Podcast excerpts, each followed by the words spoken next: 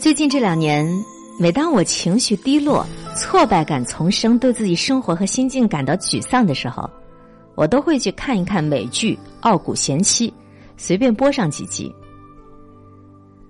看女主角如何从混乱不堪、茫然无措的家庭主妇变成气场强大、运筹帷幄的顶级律师，从刚开始的丈夫陷入性丑闻，她挣微薄的薪水遭到别墅老邻居的嘲笑。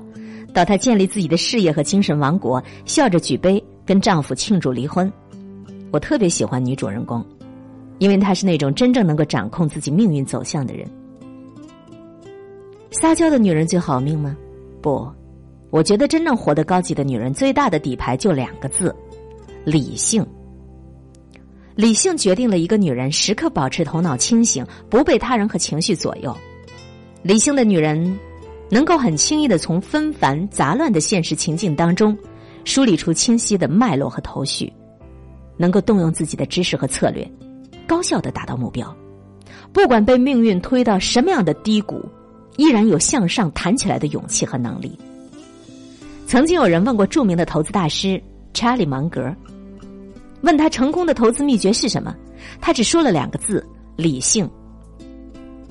成功的投资者能够做出正确的决策，把握自己的命运。把握自己命运的唯一的方法就是依靠理性。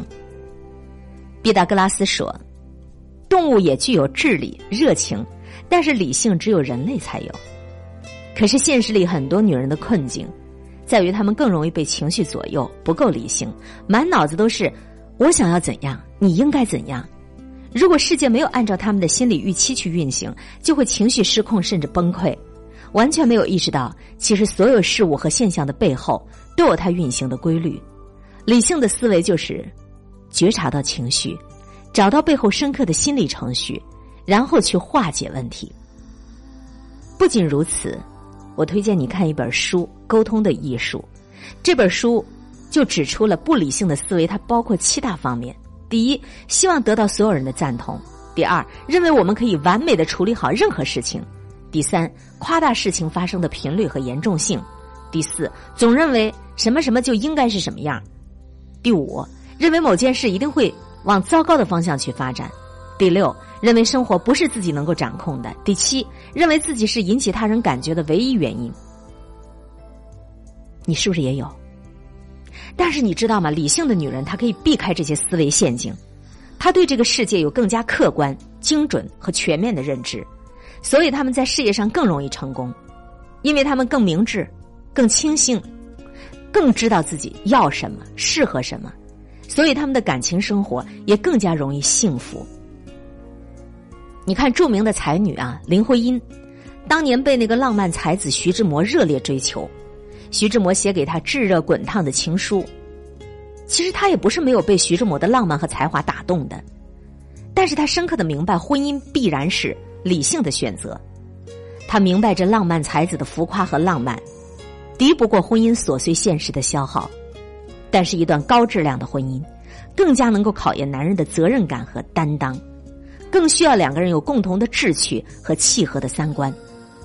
所以，林徽因选择了梁思成，成就了中国建筑史上浪漫的佳话，也收获了圆满的婚姻和精彩的事业成就。咱们对比来看。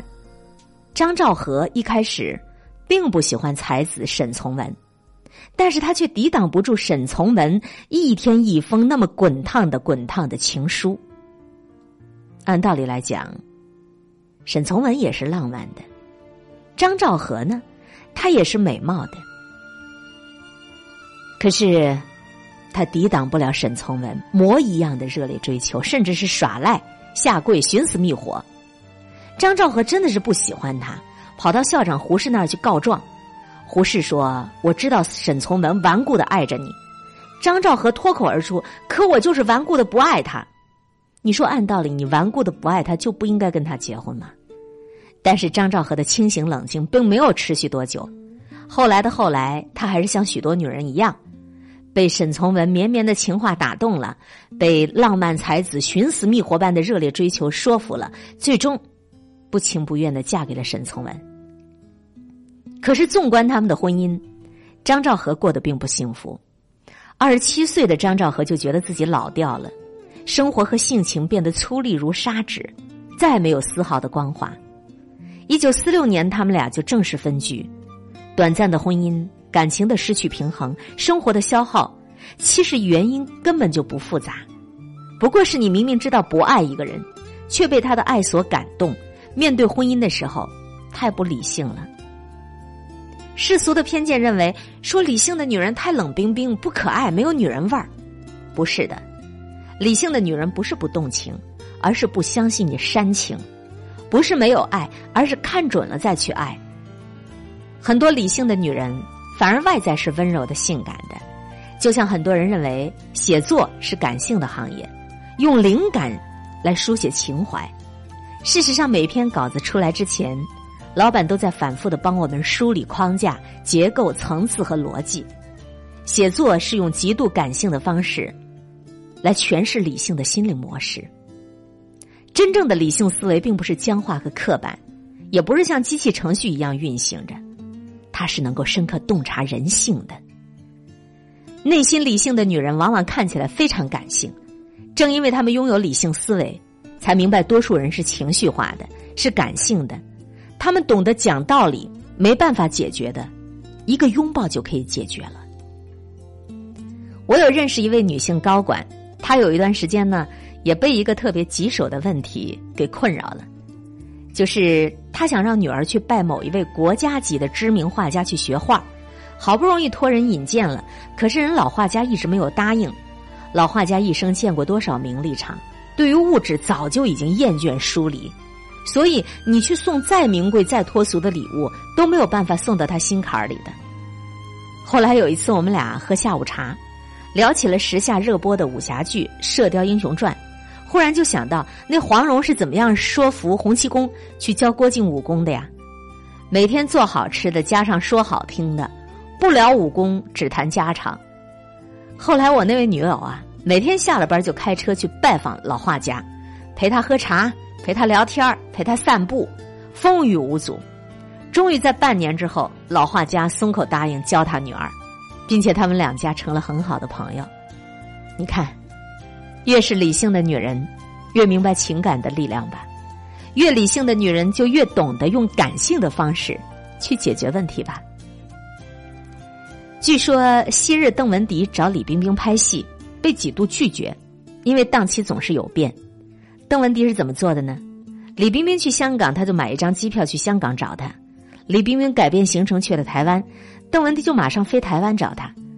当时李冰冰说：“如果有哪个男人像文迪姐那样追着她，她一定会超级感动。”你看，这就是理性女人的高级之处，她们让别人觉得都快要感动死了，其实是达到了自己的目标，结局就是共赢。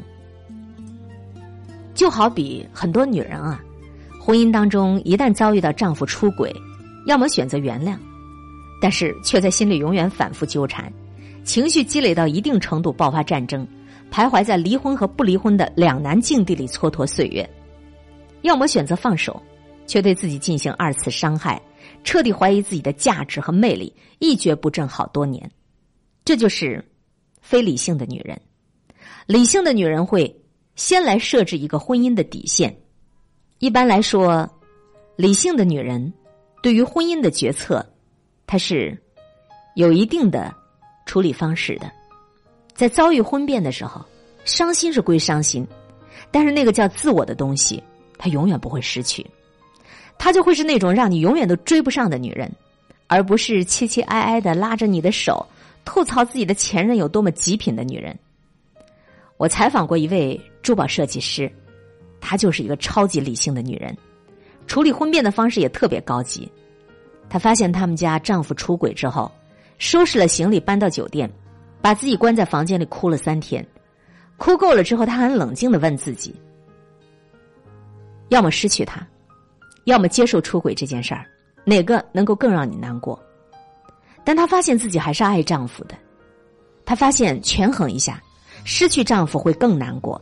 那么好吧，她就把丈夫约出来，写好了离婚协议。因为丈夫是过错方，所以接受净身出户，只是迟迟不肯签字，请求他原谅。然后她一个字儿都没有问，你外面那个女人究竟是谁？你们是什么时候开始的？你们有一些什么样的故事？你为什么要背叛我？他一个字儿都没问，而是非常清醒的说：“好吧，我给你一年的时间，你也调整好你自己，我们再来谈复合的事儿。”那么这一年他去做什么了呢？他去健身，去学习，去更加努力的做自己的事业，去交朋友，享受生命的精彩。后来我就问他。你就不怕你们家先生真的被外面那个女人拐跑了吗？他说：“怕有什么用？我可以掌控的，我可以掌控的只有我自己的生活和情绪。如果他真的爱上了外面的女人，那就只好一别两宽了。可是如果一年后，大家依然能够诚恳的认错，珍惜这段婚姻，我觉得就可以重新开始，绝口不提当年。你知道吗？经过了那一年。”我真的永远不再害怕了，我永远不再害怕他在外面会有什么样的女人了。